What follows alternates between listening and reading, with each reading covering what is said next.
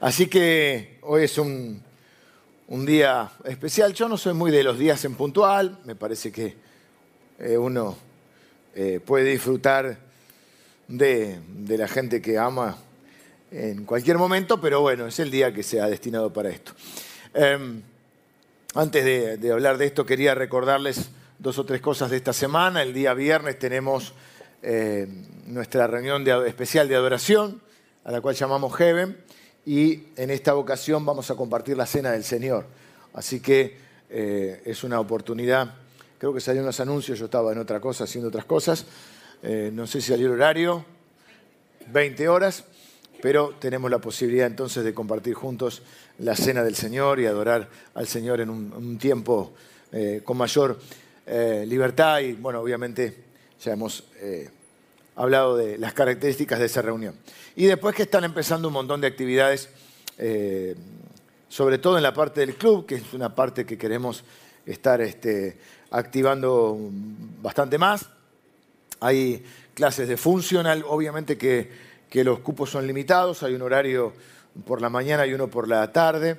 Van a tener un costo, ese costo se va a destinar eh, eh, lo que se recaude se va a destinar a apoyar a tres instituciones.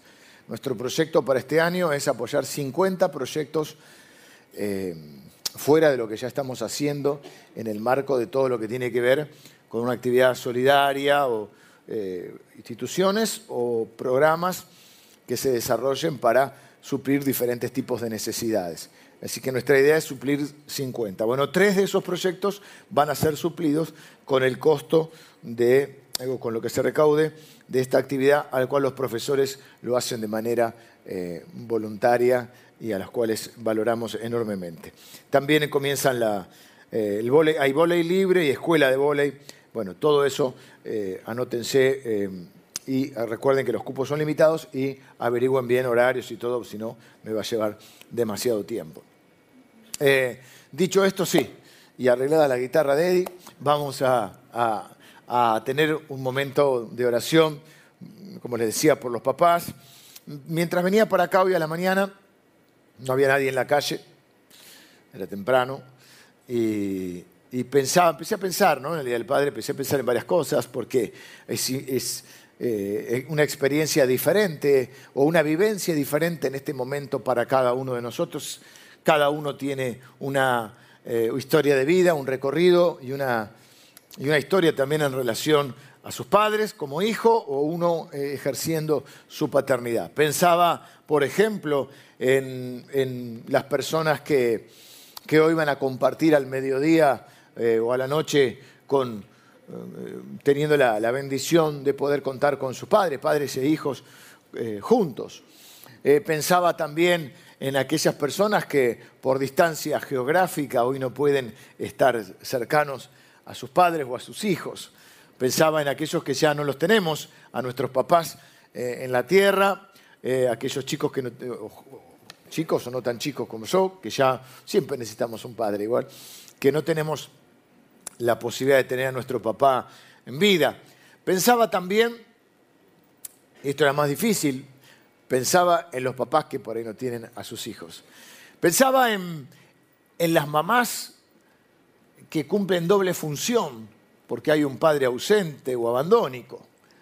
Pensaba en los abuelos o a veces eh, tíos o hermanos mayores que cumplen esa función ¿no? y que es tan eh, noble lo que hacen. Em, ¿Qué más? Pensaba en aquellos que están distanciados emocionalmente, padres e hijos, ¿no? Y hay una promesa de la Biblia que Dios va a hacer volver el corazón de los padres hacia los hijos y de los hijos hacia los padres. Casos donde hay una necesidad de, perdón, casos donde hay una posibilidad, no siempre el perdón no es lo mismo perdón que reconciliación, pero por lo menos hay una posibilidad de perdón o hay una posibilidad de reconciliación. Pensaba que hay tantas vivencias diferentes que podemos tener. Pensaba en la posibilidad, aquellos de nosotros que hoy vamos a poder compartir, eh, espero que los nuestros estén hoy, porque ya son grandes y andan por todos lados, pero sí, voy a tener la posibilidad de compartir eh, este mediodía con mis hijos. Y pensaba también en la paternidad espiritual que Dios nos permite a veces ejercer sobre otras personas, eh, que obviamente no son nuestros hijos, no es exactamente lo mismo, es otra dimensión, pero que no deja de ser algo interesante. De ser como a las 2 de la mañana. Eh, ayer estuvimos con los jóvenes de 17 a 25 visitándolos y compartiendo con ellos un rato, con Lili. Y hoy como a las 2 de la mañana recibí un mensaje cariñoso de alguien que eh, ejerce una, una, tarea paternal sobre mi vida también. Así que, eh, bueno, son diferentes circunstancias. Y sobre todas las cosas, mm, también pensé en aquellos que nunca tuvieron un papá. Hay personas que nunca tuvieron un papá. Y quería decirles sobre todas las cosas, eh, un poco hablé el domingo pasado y hoy, hoy también voy a hablar, porque hoy nos toca el Padre Nuestro y cuando yo preparé esta serie no, no, no, no, lo, no lo tuve en cuenta, pero Dios sí. Y hoy vamos a hablar del Padre Nuestro. ¿Eh? Y que quería decirles eso, que ustedes tienen un Padre. ¿eh? Y los que no lo tienen todavía tienen la posibilidad de que Dios sea tu Padre. Un Padre que ya no va a ser un padre abandónico, ni va a ser un padre ausente, ni va a ser un padre con defectos como somos muchos de nosotros, sino un padre perfecto que te ama con un amor perfecto, que te ama con un amor eterno y que te ama con un amor incondicional. Tres cosas que son maravillosas del Padre. Pero quisiera primero tener una oración. Le voy a pedir que se pongan de pie los papás y las personas que están ejerciendo esa función. Quizás son mamás que están criando solas a sus hijas, quizás son abuelos, quizás son tíos, hermanos mayores, las personas que están ejerciendo, porque para mí la paternidad no es un título, es una función. ¿Mm? Entonces quien esté ejerciendo esa función, ¿Mm? Eh, que pueda también eh, recibir esta oración, que la voy a hacer yo, pero en nombre también de toda la iglesia y muchos de los que hoy no son papás todavía. Y también pensé algo más, porque me sigo pensando. Parece largo el viaje, pero son 15 minutos. Pero pienso rápido. Porque también pensé en los que quieren ser papás. Y todavía por algunas circunstancias de la vida no han podido. Y los voy a incluir en la oración para que Dios les dé también ese regalo. ¿Por qué digo esto? Porque es tan importante es un honor que Dios nos da. Nosotros somos la primera referencia para nuestros hijos de Dios. La primera imagen cuando digan padre, cuando a tu hijo escuche o tu hija escuche la palabra padre, lo primero que va a ser la referencia sos vos. Cuando sepa un día, alguien le predique o ya lo escuchó, que Dios es padre, la primera comparación va a ser. Así que nosotros tenemos la tarea, el honor, el privilegio, pero la responsabilidad la cual reconocemos que somos incapaces e incompetentes, pero le pedimos a Dios su ayuda, porque nosotros somos los que representamos a Dios en la familia. No es que somos dioses, ¿no? Se entiende lo que quiero decir. Entonces tenemos esa tarea. ¿Para qué? Para criarlos de tal manera, a los que todavía tienen hijos más chicos, de tal manera para que esos que son nuestros hijos, y que Dios nos los da por un ratito, porque no son nuestros, un día sean hijos de Dios también. Para que un día sean hijos de Dios. Señor, te doy gracias por cada uno de mis hermanos, mis hermanas, las personas que están cumpliendo esta función de padres. Nos declaramos incompetentes, nos declaramos necesitados de, tu sabiduría, de tu sabiduría, de tu poder, de tu fortaleza, de tu eh, Señor, de, tu guía para que nosotros podamos eh, medianamente poder asumir y afrontar esta responsabilidad, este privilegio y este honor que nos has dado de confiarnos la vida de, de nuestros hijos. Señor, como charlábamos recién y estás presente entre nosotros, mencionamos una cantidad diferente de experiencias, de situaciones, de vivencias, de momentos en nuestras vidas. Queremos darte gracias por los papás, por los que hemos tenido un papá presente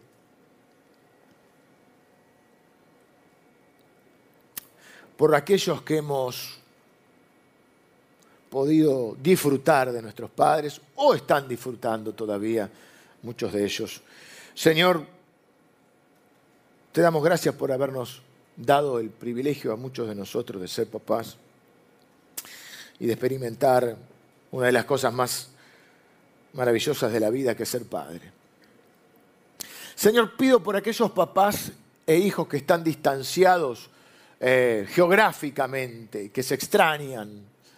Hoy gracias a Dios y gracias Señor que nos has dado la posibilidad a veces de la tecnología de hacernos sentir más cerca.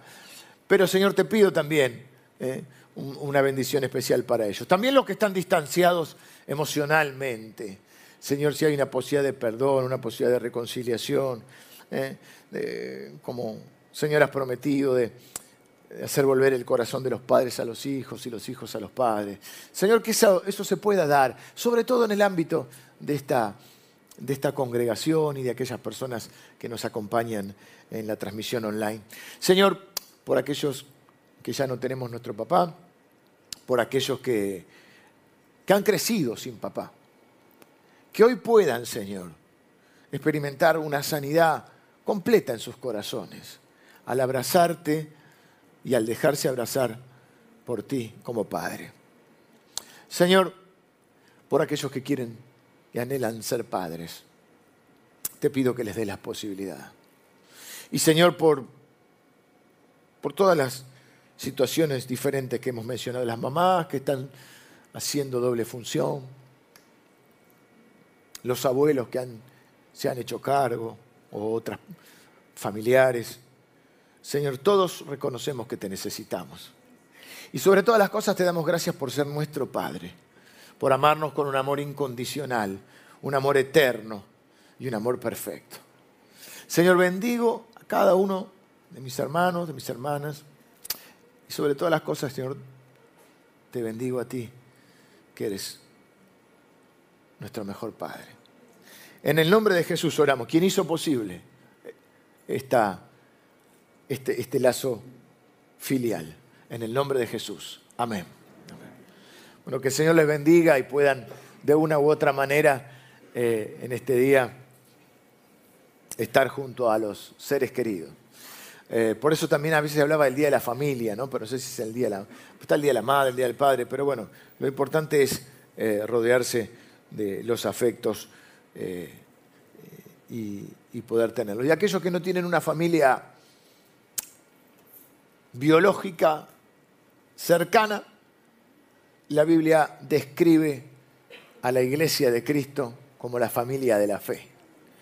Así que yo espero que en esta iglesia puedas encontrar hermanos, hermanas, padres espirituales, madres espirituales, personas que, que te acompañen, amigos, personas que te acompañen en el trayecto de la vida y a su vez que vos puedas bendecir a otros.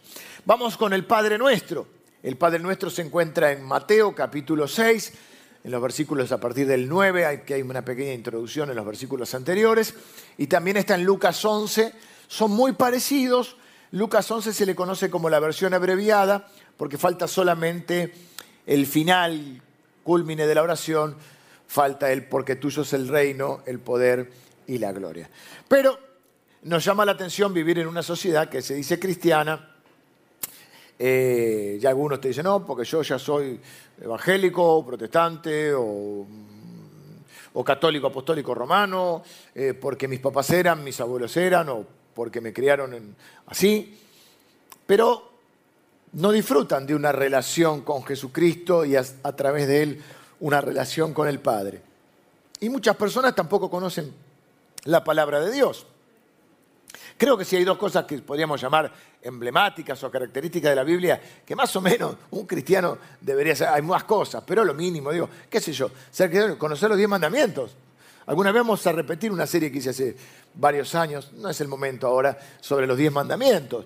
Y, y lo otro que me llama la atención es también medio, media, medio mundo que se dice cristiano, y no sé cuánto podrían repetir el Padre Nuestro, aunque es un poquito más conocido y un poquito más, diríamos, más corto que los diez mandamientos y más fácil. Vamos a, repetirlo juntos. Vamos a usar la versión larga, la versión de Mateo.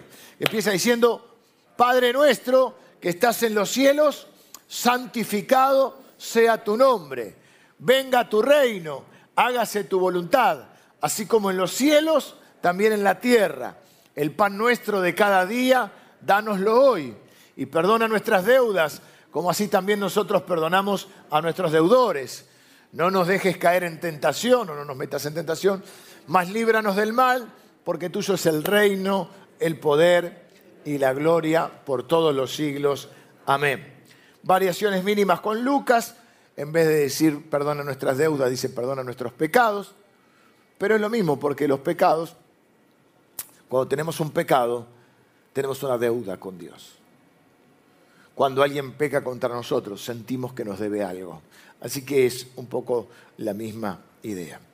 el, Padre Nuestro surge, el domingo pasado hice una introducción presentando el tema acerca de lo que es esta serie nueva que vamos a hacer orando como Jesús o orando con Jesús, donde vimos cosas generales y hablé bastante acerca de esta idea de Dios como Padre, pero la tengo que volver a repetir porque justamente mencioné que los discípulos que habían estado con Jesús, que habían orado con Jesús, que habían escuchado orar a Jesús, sin embargo le dicen, Jesús, enséñanos a orar.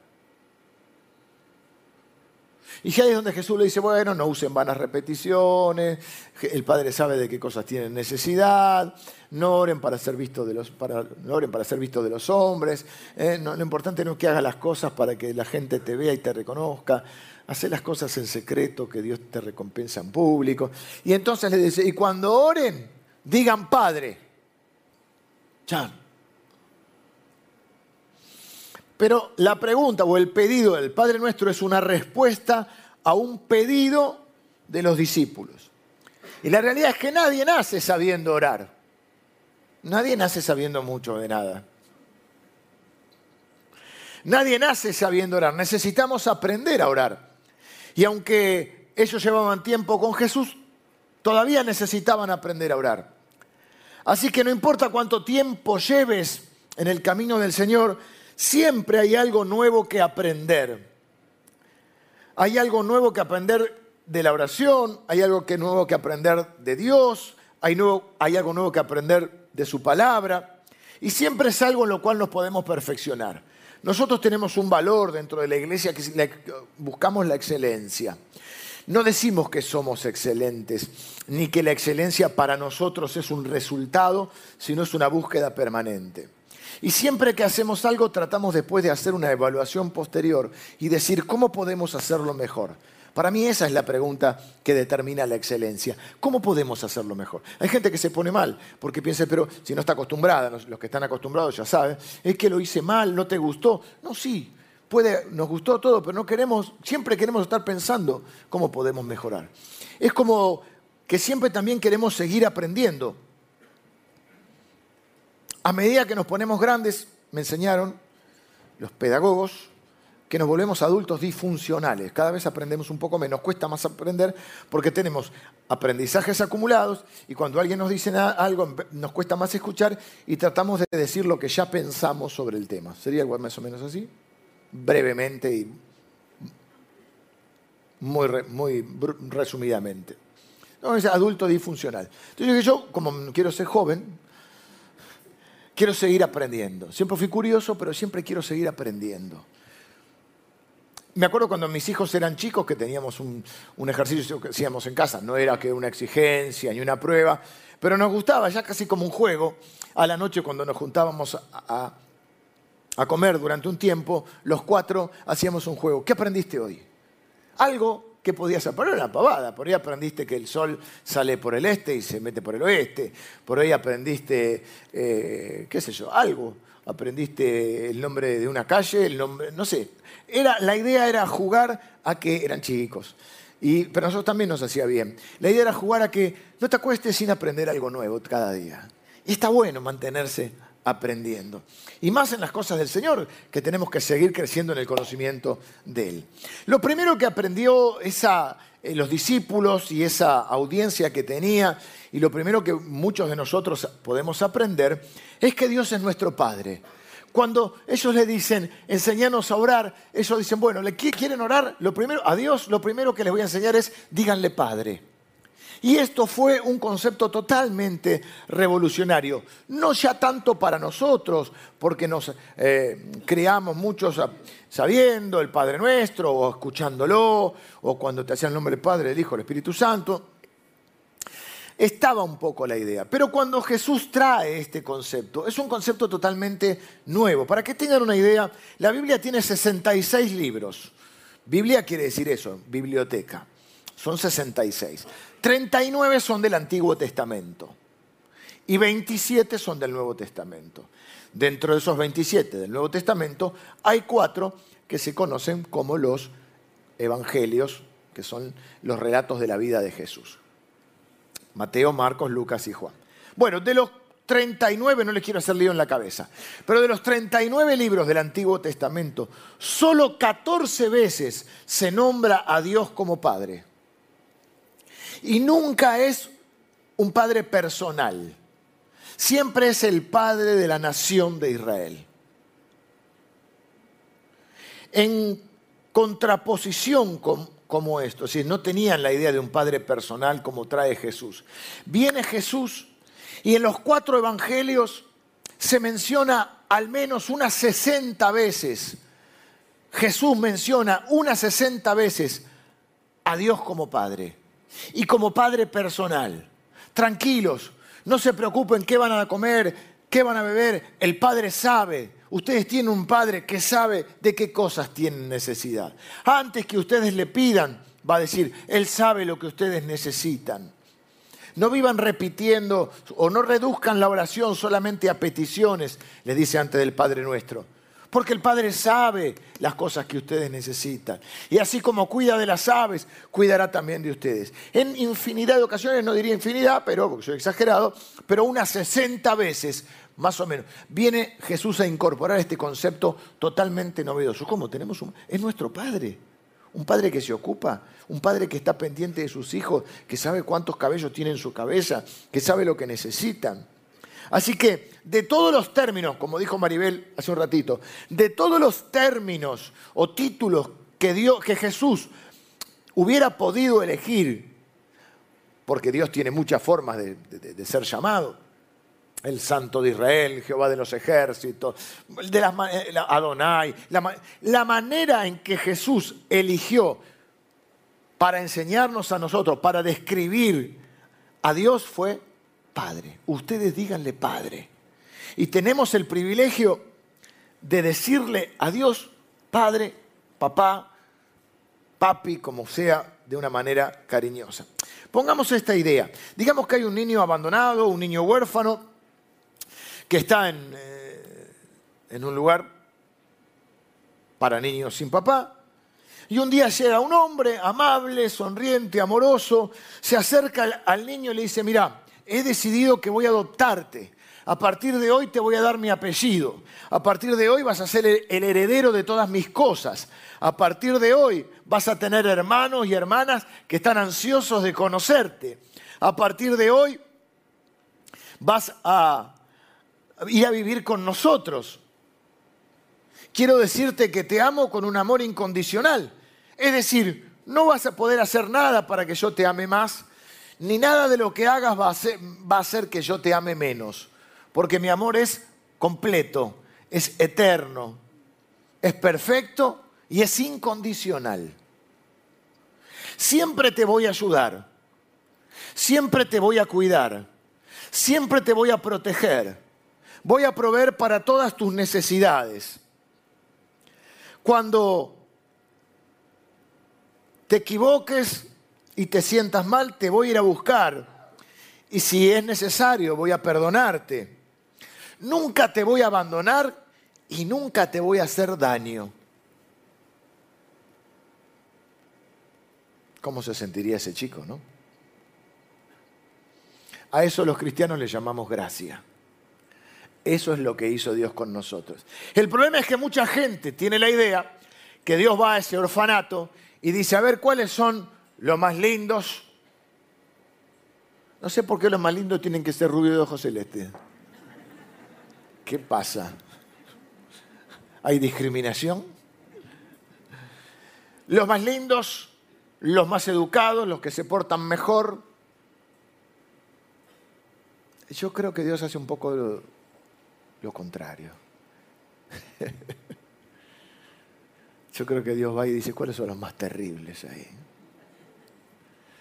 ¿Cuáles son los más rebeldes? ¿Cuáles son los más bravos? Esos son los que más me necesitan. A esos me los voy a llevar a casa. A los que quizá no quiera nadie. Porque Dios no me eligió porque era bueno, sino me eligió porque Él es bueno. Qué privilegio tenemos. Por eso te decía, vos puedes haber no tenido una, un papá o no habrás haber tenido una buena experiencia, o quizás sí, no lo sé. Pero ninguna experiencia se compara con saber que Dios es tu papá. Ahora, dice, Padre nuestro que estás en los cielos, santificado sea tu nombre. Hay una expresión de adoración, pero quiero hacer énfasis en que nuestro Padre es santo. Esto es totalmente determinante para poder confiar en Él.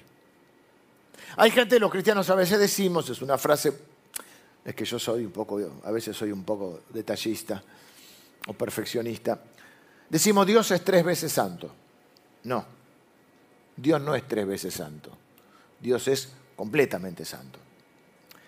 Tres veces santo es porque la Biblia utilizaba, o en la época de la Biblia, utilizaban el recurso literario donde cuando algo se repetía y se repetía tres veces, era como eh, la completitud, esas palabras, no sé cómo se la, la totalidad.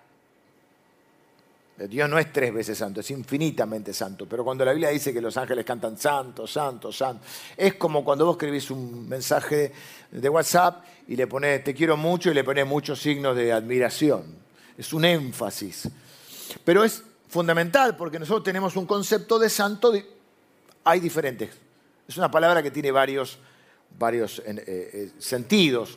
Por ejemplo, para muchas personas los santos son personas que han hecho algún tipo de milagro sobrenatural. Por ejemplo, para la canonización de lo que son los santos. Los santos creo, yo nunca me crié en el ambiente católico, no estoy, por ahí alguno de ustedes está un poquito más familiarizado, pero creo que hay ciertos requisitos como, no sé si haber hecho un milagro en vida y creo que tienen que tener alguno post-mortem también, ¿no? ¿No hay alguien que tenga claro esto? No, no importa. Me lo googlean después. Pero no cualquiera es santo. Te tienen que declarar santo teniendo que haber cumplido eh, ciertos requisitos. Para otros, la palabra santo está más bien referida a la gente que es muy buena o que ha sido muy, muy amorosa con los demás. Hay personas que son realmente admirables y uno dice, este hombre es un santo. Ah, cuando yo era chico, había un, pastor en esta iglesia, cuando yo era chico, que para mí era un santo. Después el gremio se vino para abajo de una manera increíble. Eh, y después los cristianos hemos entendido que también santo se utiliza para aquello que es consagrado a Dios, ¿no? Por ejemplo, en la Biblia había eh, elementos en el templo, utensilios, mira cómo te lo digo, utensilios. O sea, había elementos en el templo que estaban consagrados a Dios. Todo lo que era consagrado a Dios era santificado. De ahí que nosotros somos un pueblo santo, no de que es la ausencia de pecado o, o el sentido de perfección, sino que somos un pueblo dedicado, consagrado a Dios. Apartado para Dios sería el término más exacto. Y ahí ya podemos entrar nosotros. Pero cuando la Biblia habla de que Dios es santo, habla del sentido más general, el que conocemos todos. Dios es santo significa que Dios no tiene pecado. Y esto es esencial porque yo jamás podría confiar en un Dios que no fuera santo. Por eso es tan importante. Dice, ¿por qué insisten tanto los cristianos? ¿Por qué cantan santo, santo? ¿Por qué en el cielo se canta santo? Porque es imposible confiar en, en alguien que no sea santo. Santo significa que no tiene pecado, significa que nunca va a pecar contra mí.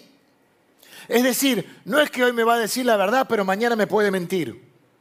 Significa que no me va a mentir, significa que no me va a dañar, significa que no me va a lastimar, significa que no me va a defraudar, significa que no va a hacer nada en contra mío, no va a pecar contra mí. Aún nosotros, amando a nuestros hijos, podemos pecar contra nuestros hijos. Aún amando a nuestra esposa podemos pecar contra nuestra esposa, nuestro esposo, contra las personas que sean, porque somos pecadores. Pero Dios es santo, entonces significa que Él nunca me va a hacer daño. Entonces yo puedo confiar en Él. Tengo un Padre en el cual puedo confiar absolutamente y plenamente porque es santo. Y algunos dicen, pero a veces Dios te puede corregir. Corregir no significa que te esté haciendo daño, te está haciendo un bien. Si vos pensás que amar a tus hijos es que nunca los corrijas, estás equivocado porque no le estás haciendo un bien, porque no los estás preparando para la vida y no los estás preparando para que sean hombres y mujeres de bien. Así que a veces dice la Biblia, es más, la Biblia dice, cuando Dios te discipline, no, no te desanimes porque Dios al que ama disciplina, porque si no te disciplinara no serías su hijo, serías un bastardo. Después podemos hablar de los tipos de disciplina, no es el tema de hoy. Pero es la esencia de su carácter. Y esto es importante porque algunas corrientes de pensamiento te dicen, bueno, Dios es bien y el mal, es el yin y el yang, que vieron ese, esa especie de escudo que tiene como una, una parte en negro y una parte en blanco, la parte en negro tiene un puntito blanco y la parte blanca tiene un puntito negro, como diciendo, siempre en lo bueno está lo malo, siempre en lo malo está lo bueno. Y la Biblia dice que Dios es luz y no hay ninguna tiniebla en él. Así que Él es completamente santo, no cambia, es perfecto y su amor es perfecto. Nuestro Padre no solo es santo, nuestro Padre es rey santificado sea tu nombre, venga tu reino. Habla de un reino. También hablé el domingo pasado acerca de que Dios es rey. Y dijimos que rey, el lenguaje de la Biblia, los reyes, la palabra rey, reyes, reinos, habla de autoridad, habla de gobierno. Jesús, eh, la Biblia habla que Jesús eh, dice que, que Él viene a traer el reino de Dios. Y Dios, la Biblia lo describe como rey de reyes, porque los reyes tienen autoridad y gobierno sobre un territorio geográfico determinado, lo que se conoce como soberanía. No hablamos de los reyes modernos que tienen otras funciones. Hablamos de la época donde los reyes gobernaban. Y dice que Dios es rey de reyes. Quiere decir que Él es rey sobre todos los otros reinos. Su reino no tiene fin, su reino no tiene un lugar geográfico, parte está en el cielo, parte está en la tierra. Por eso decimos, venga tu reino, hágase tu voluntad. Porque ¿qué territorio es el territorio de Dios donde se hace su voluntad?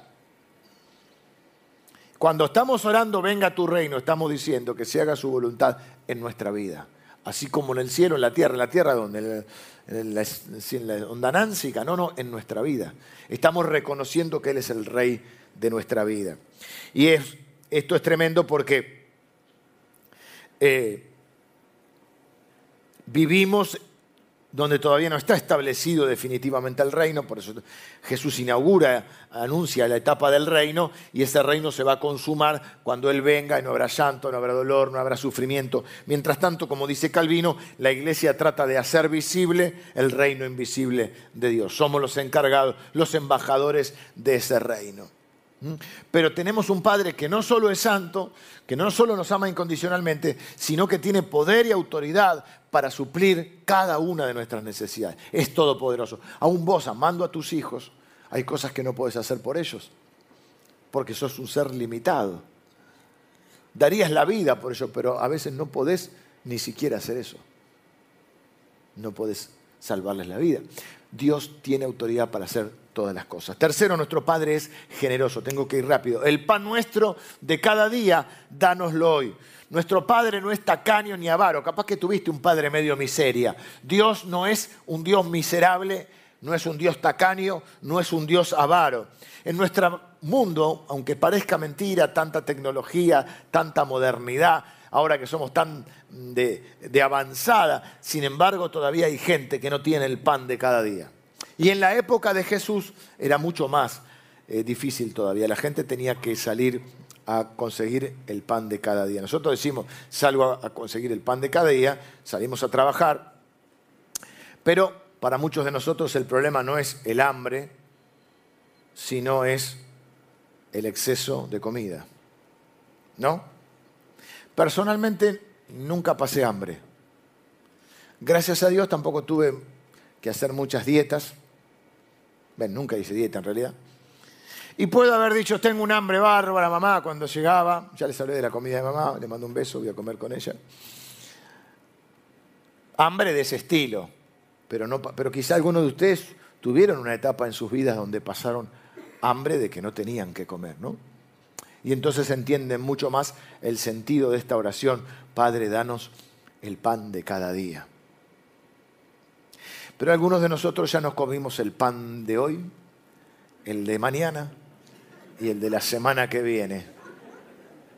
Y nos cuesta más comprender el significado de esta, de esta petición, porque tenemos la heladera llena, la, los muebles de cocina, ¿cómo se llama? Los muebles de cocina, la sala cena, algunos tenemos un cuartito con, los, con las provisiones, me enteré, yo no tengo ni idea, de los precios, me enteré que 500 mangos la yerba. Voy a dejar la yerba, voy a dejar el mate. No quiero saber el precio del café, porque no lo voy a dejar. Hay gente que cree que el café es pecado, no es una bendición el café. Mirá que hay tantas cosas que son pecados que va a ponerte con el café, ¿no? Pero cada quien es como es. No quiero saber, no me digan el precio del café, no me arruinen la mañana. Nos cuesta comprender el significado de esta oración. ¿Por qué orar por el pan de cada día si tenemos la heladera llena, si tenemos la panza llena, si tenemos la alacena llena? ¿Saben por qué oramos por el pan de cada día? Porque Dios es el que llenó la heladera y Dios es el que llena tu alacena. Y ese es el sentido de la ofrenda. De lo recibido de tu mano te damos te da la salud, te da las oportunidades de trabajo, te da la fuerza, te provee. Y dice la Biblia, joven fui y he envejecido. Eso es lo único malo del versículo. Y, no he visto justo desamparado, ni su descendencia que mendigue pan. Nada falta a los que le temen. Mira cuántas promesas, y hay más promesas de provisión. El que no nos negó ni a su propio hijo, ¿cómo no nos dará con él todas las cosas? Oramos porque reconocemos que Él es el que nos provee. Pero hay algo más también. Nosotros podemos formar parte de la respuesta de las oraciones de aquellos que están orando por el pan de cada día porque no lo tienen. Y cuando la iglesia, mostramos algunas cositas cada domingo, cuando la iglesia desarrolla, la iglesia los cristianos, de la forma que sea, se organizan y desarrollan una, tarea solidaria, ya sea de llevar eh, comedores comunitarios, de llevar comida, del aporte que cada uno de ustedes hace económico o trayendo mercadería, de los que cocinan, de los que reparten, de los que se preparan todos eh, los bolsones con no solo el pan de cada día, sino con, con, con todos los productos necesarios para una casa. La otra vez veía cómo llegaban nuestros vecinos amados de, la clínica que están pasando problemas económicos en la clínica, aquí en la constituyente, si venían y podían llevarse de acá las cosas necesarias para su familia y las familias de la iglesia que están pasando un mal momento y aquella gente que referida y, a todas las personas que podemos directa o indirectamente por este apoyo también a otras instituciones que están haciendo este trabajo, ¿sabes qué? Estás formando parte de la respuesta que Dios le está dando a la gente que está pidiendo por el pan de cada día o por la necesidad que tengan. Vos sos la respuesta de Dios a esas oraciones. Mira qué bendito. Sos bendito. Que Dios te dio, pero no para que te lo comas todo el pan, sino para que lo compartas. Dice la Biblia, me estoy acordando en Isaías, pero no me acuerdo el capítulo, donde ellos hacían muchos ayunos, o sea, muchas cosas religiosas. No es que está mal el ayuno, pero hacían muchas prácticas religiosas. Y dice, el verdadero ayuno que Dios quiere, dice, el verdadero ayuno no es que partas tu pan con el hambriento y al que no tiene abrigo le des un abrigo. Ese es el ayuno que Dios quiere o el que a Dios le agrada. Cada aporte que haces acá se utiliza para un montón de, tareas, pero gran parte va para ayudar a las personas que tienen diferentes necesidades. Nuestro Padre es rey, nuestro Padre es generoso, nuestro Padre nos perdona. Eh, del perdón tengo que hacer tres prédicas, porque está cuando pecan contra nosotros, cuando nosotros pecamos por los demás, eh, pero es un pensamiento enorme del cristianismo, una idea enorme del cristianismo. Las víctimas perdonan, los victimarios piden perdón. Dice la Biblia que todos ofendemos muchas veces. ¿Eh? y que por eso necesitamos el perdón, porque la única manera de construir una relación es en base al perdón. Si no hay perdón es muy difícil sostener una relación, porque todos ofendemos muchas veces. Y dice, perdona nuestras deudas, porque el pecado es una deuda que tenemos con Dios, porque cuando alguien peca contra nosotros y nos lastima, sentimos que nos debe algo. Por eso en la cruz Jesús dice, Padre, perdónalos. Jesús no solo nos enseña a arrepentirnos y a pedir perdón, sino que además hace posible el perdón, muriendo en la cruz. Por eso, entre sus últimas palabras, él dice tetelestai, que significa cancelado. La deuda está paga. Él pagó nuestra deuda. Él hace posible que nosotros podamos arrepentirnos y saber que somos perdonados eh, por medio de la obra de Cristo. Pero el pecado es una deuda. Y dice que la, la consecuencia es la muerte. De eso nos libró Jesús. Y dice, perdónanos como nosotros perdonamos. El Padre Nuestro en realidad termina porque tuyo es el reino, el poder y la gloria por los siglos de los siglos. Amén. Y después dice, pero si no perdonáis a los que, a los que no lastima, así, o sea, lo que dice es, ustedes van a, a establecer la medida del perdón. Así como perdones es como Dios te va a perdonar. Imagínate llega a fin de mes, bueno, imagínate no, te llega a fin de mes. Ah, te llega por la factura electrónica, el mail, el home banking, la universidad de los pibes, la obra social, la cuota del auto. No me quiero imaginar la luz y el gas. Ya estamos orando.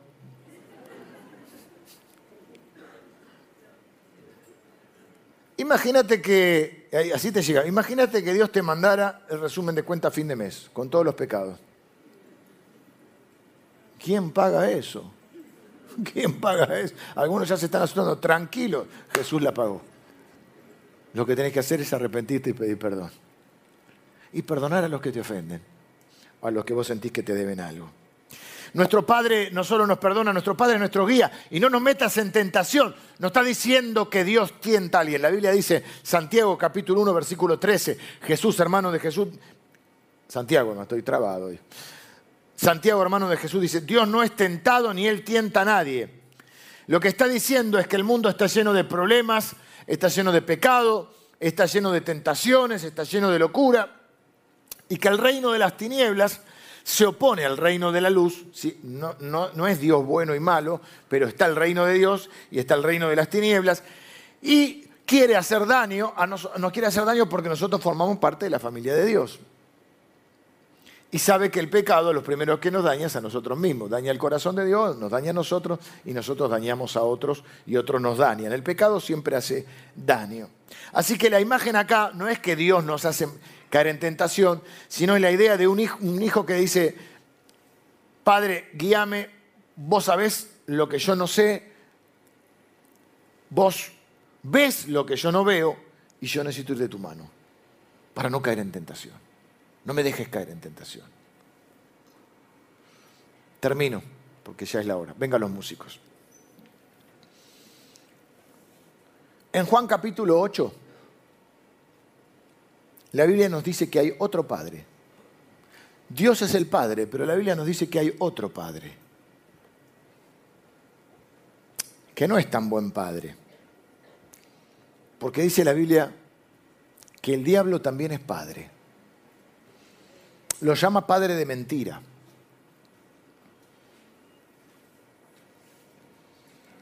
Hay unos que un grupo de personas que se acerca a Jesús para agredirlo, para atacarlo, y dice, ustedes no son de mi Padre, ustedes son del el otro Padre, son del diablo. Básicamente hay dos familias Présteme atención. Muchas cosas de las que dije seguramente las sabían, pero y estas no digo que no las sepan, pero présteme atención. La Biblia dice que hay dos familias. La familia del verdadero Dios, del Dios Padre, y la familia de Satanás. Que es un padre horrible y Dios es un padre perfecto.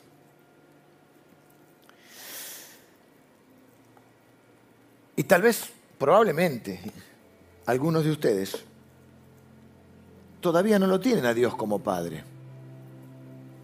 Y hoy es un buen día para decidir a qué familia vas a pertenecer. La Biblia dice que Dios te adopta como Padre, pero que vos lo tenés que adoptar a Dios como Padre. Perdón, que Dios te adopta como hijo. ¿Ves? No tomé café hoy. Estoy con atecito porque todo me cae mal, estoy atecito y no. Me falta la cafeína. Pero tengo el Espíritu Santo. Entonces, ¿cómo es? Dios te adopta como hijo. Te da el espíritu de adopción, dice Romanos capítulo 8, creo. Que Dios no hemos recibido el espíritu de esclavitud para estar en temor, sino el espíritu el espíritu de adopción por el cual clamamos, Abba Padre. Estamos predicando entre todos. Dios te adopta como hijo. Vos lo tenés que adoptar como padre. Ahí salió. ¿Cuándo Él te adopta como hijo? Bueno, cuando vos abrís tu corazón te arrepentís de tu pecado, te das cuenta que necesitas un Salvador, que ese Salvador es Jesús y reconoces a Jesús. Porque solo podemos ser hijos de Dios a través de Jesús. Jesús dijo, yo soy el camino, la verdad y la vida. Nadie viene al Padre si no es por mí. Nadie va a ser hijo de Dios si no es por mí. Dice la Biblia, mas a todos los que le recibieron, refiriéndose a Jesús, se les ha dado la potestad de llamados hijos de Dios. O sea que solo somos hijos de Dios a través de Jesús. Y alguien dijo una frase que repetimos mucho y que los cristianos, pero es verdad, que Dios no tiene nietos, Dios tiene hijos. Dios no tiene nietas, tiene hijos. Y lo que vos tenés que definir es si un tiempito uno vive de chiquito de la fe de prestado de sus padres, de sus abuelos, pero en un momento, cuando ya tenés la capacidad de comprender, tenés que decidir quién va a ser tu padre de esas dos grandes familias. Dios ha hecho todo para adoptarte como hijo. Ahora vos tenés que adoptarlo como padre.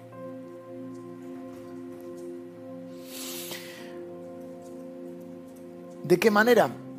Entregándole tu vida, entregando tu corazón. Tal es así que la Biblia lo llama nacer de nuevo. No es que vas a, cambiar de aspecto ni nada aunque algunos hasta la cara le cambien. Es que, que naces en la familia de Dios. Y yo quiero ayudarte a, que si ese es el sentir de tu corazón, que ores conmigo. Y hoy día, Señor, yo reconozco que, que soy un pecador que necesito un Salvador y que ese Salvador es Jesús. Y que Él dio su vida por mí en la cruz para que yo ahora pueda ser un hijo tuyo perdonado, amado incondicionalmente con un amor eterno y perfecto. Yo te abro mi corazón, te entrego mi vida, pongo mi fe en Jesús y te recibo en mi vida. Te pido que ahora seas mi papá. ¿Sabes qué va a hacer Dios? Va a hacer lo que prometió. Te va a adoptar como su hijo. Te va a dar el Espíritu Santo, que dice la Biblia que es la garantía de que sos un hijo y que nunca más vas a dejar de ser hijo. Pase lo que pase, suceda lo que suceda, jamás vas a dejar de ser un hijo de Dios cuando Él te adopta. Porque Él no te adopta porque sos bueno, te adopta porque Él es bueno. Nunca más te dejará, nunca más te abandonará y nunca más estarás solo.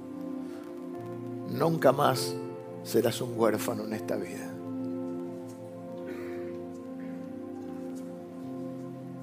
Te va a dar el Espíritu Santo te va a dar el regalo de la vida eterna. ¿Sabes por qué? Porque Él quiere ser tu Padre para siempre.